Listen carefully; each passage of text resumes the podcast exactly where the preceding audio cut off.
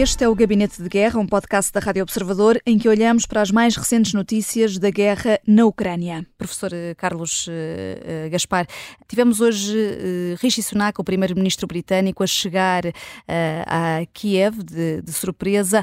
É, é, é, importante esta visita à Ucrânia nesta altura e também anunciando este novo pacote de ajuda de cerca de 3 mil milhões de euros, numa altura em que na União Europeia vai havendo aqui algum eh, desgaste? É também um recado da parte do Reino Unido para, para a União Europeia?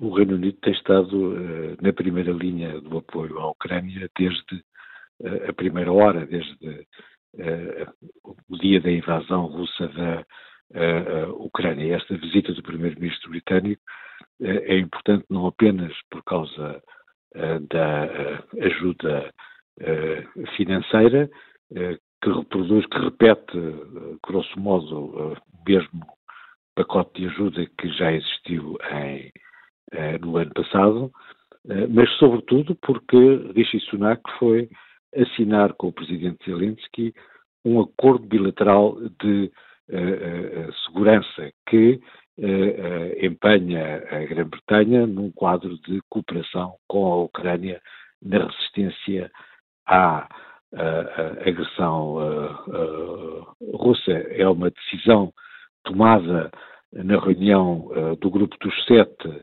em Vilnius, em julho do ano passado, em 2023. Todos os sete membros do Grupo dos Sete assumiram esse compromisso. A Grã-Bretanha é a primeira a concretizar esse acordo bilateral de garantias de segurança à Ucrânia e, de certa maneira, esse acordo é um sinal eh, político mais forte do que a própria ajuda financeira.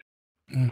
E, e, isto uh, tem especial importância porque também a ajuda militar dos Estados Unidos à Ucrânia parou por completo, é o que assume a Casa Branca. Tendo em conta o investimento na guerra do Médio Oriente, Bruno Cardoso Reis, esta é a prova mais do que provada de que a bola, por assim dizer, neste momento está mais do lado da Europa no apoio à Ucrânia?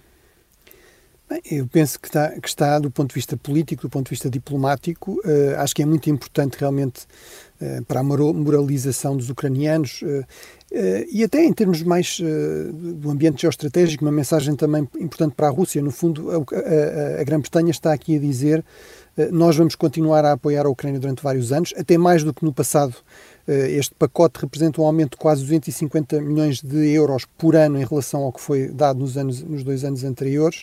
Eh, e eh, vamos aqui assinar, no fundo, um compromisso de segurança mútua Ora, isso tem implicações, por exemplo, para uh, os próprios Estados Unidos. A ideia é que, bem, os Estados Unidos podem deixar cair a Ucrânia, mas se, se a Grã-Bretanha, que é o, historicamente o grande aliado dos Estados Unidos, mesmo para alguém como Donald Trump, uh, esta ideia de pelo menos ter a Grã-Bretanha ao seu lado é alguma coisa que não é completamente irrelevante.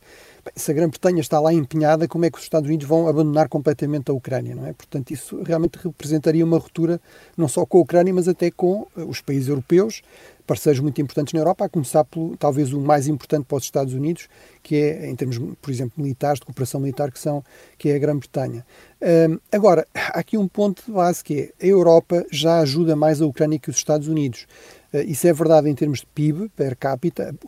Portugal ajuda mais, faz um esforço maior em, em relação ao tamanho da sua economia do que os Estados Unidos, ligeiramente maior, 0,5% do PIB, os Estados Unidos é 0,4% ou 0,3%. Uh, mesmo em termos militares há um apoio significativo, sobretudo da Grã-Bretanha, mas também da, da, da, mesmo da Alemanha, da Suécia, etc., da Polónia. O problema aí é que uh, ninguém pode substituir os Estados Unidos em termos do tipo de apoio militar, do volume de apoio militar que eles dão à Ucrânia, porque os Estados Unidos uh, são de longe a maior potência militar mundial. Têm um complexo militar industrial que não tem paralelo a nível mundial. Portanto, não é uh, a Europa ou não é uh, o país A ou o país B da Europa que não pode substituir os Estados Unidos. Nenhum país no mundo conseguiria substituir os Estados Unidos. O orçamento de defesa norte-americano é, representa tanto quanto o orçamento dos outros 15 eh, países seguintes em termos que são as maiores potências militares a seguir aos Estados Unidos, países como a China, como a Rússia. Tudo isso somado, é preciso somar 15 dessas potências para chegarmos ao valor atingido pelos Estados Unidos. Eh, e, portanto, eh, o, o apoio americano é realmente insubstituível. Esperemos que esta polarização extrema esta aposta dos republicanos em usar a Ucrânia como arma de arremesso contra Biden para conseguir algumas cedências em áreas, em políticas que os republicanos valorizam. Que realmente que isso uh, se resolva rapidamente nos, nas próximas semanas, eu diria até ao final de janeiro. Se for assim, as consequências em termos do, da guerra e em termos estratégicos não, se, não serão demasiado graves. Se continuarem nesta, digamos, neste impasse, realmente a situação vai se complicar, mesmo que estes sinais políticos, económicos, eh, da Europa sejam bastante importantes eh, em termos de continuar a mostrar que, no fundo, a Ucrânia terá condições, pelo menos, para se defender, eventualmente não para atacar ou não para recuperar os seus territórios, mas pelo menos para se defender, condições mínimas. O Gabinete de Guerra é um podcast da Rádio Observador, vai para o ar de segunda a sexta, depois do noticiário das nove e meia da manhã, tem nova edição depois eh, da síntese das quatro e meia da tarde e está sempre disponível em podcast. Eu sou a Vanessa Cruz.